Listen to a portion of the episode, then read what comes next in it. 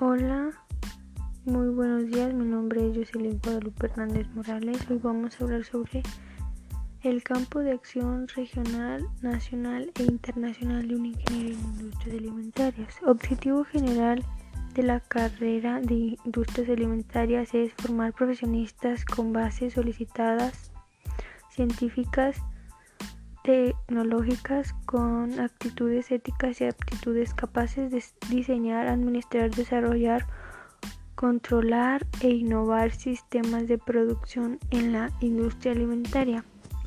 Campo de acción. El ingeniero en industrias alimentarias podrá elaborar en el sector de alimentos y bebidas, así como empresas proveedoras de insumo o servicio para dicho sector poseerá las habilidades para desarrollarse como investigador, así como las bases para emprender su propia empresa.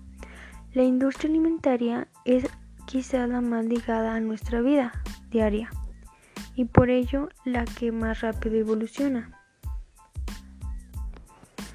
Retos, tendencias y oportunidades para la industria alimentaria. En la logística del pasto al plato hay una gran cantidad de suministros y la cadena se congestiona por nuevas regularizaciones, límites de la capacidad de carga, escaseces de conductores, desastres naturales, etc. Por ejemplo, una forma en que se ha elaborado el problema de transportar grandes cantidades de materia prima es mediante el uso de flotas dedicadas a ciertos mercados.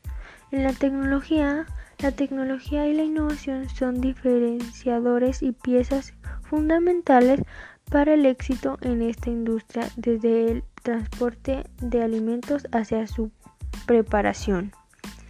En el caso específico de la industria alimentaria, el uso de la tecnología es potenciador de eficiencia desde las cocinas hacia los comedores como la afirman el 95% de los restaurantes en Estados Unidos. En la seguridad alimentaria, la salud pública es la principal responsabilidad de la industria de servicios alimentarios para con los consumidores, por lo que las prácticas de inocuidad de los alimentos continúan refinándose y actualizándose junto con la legislación.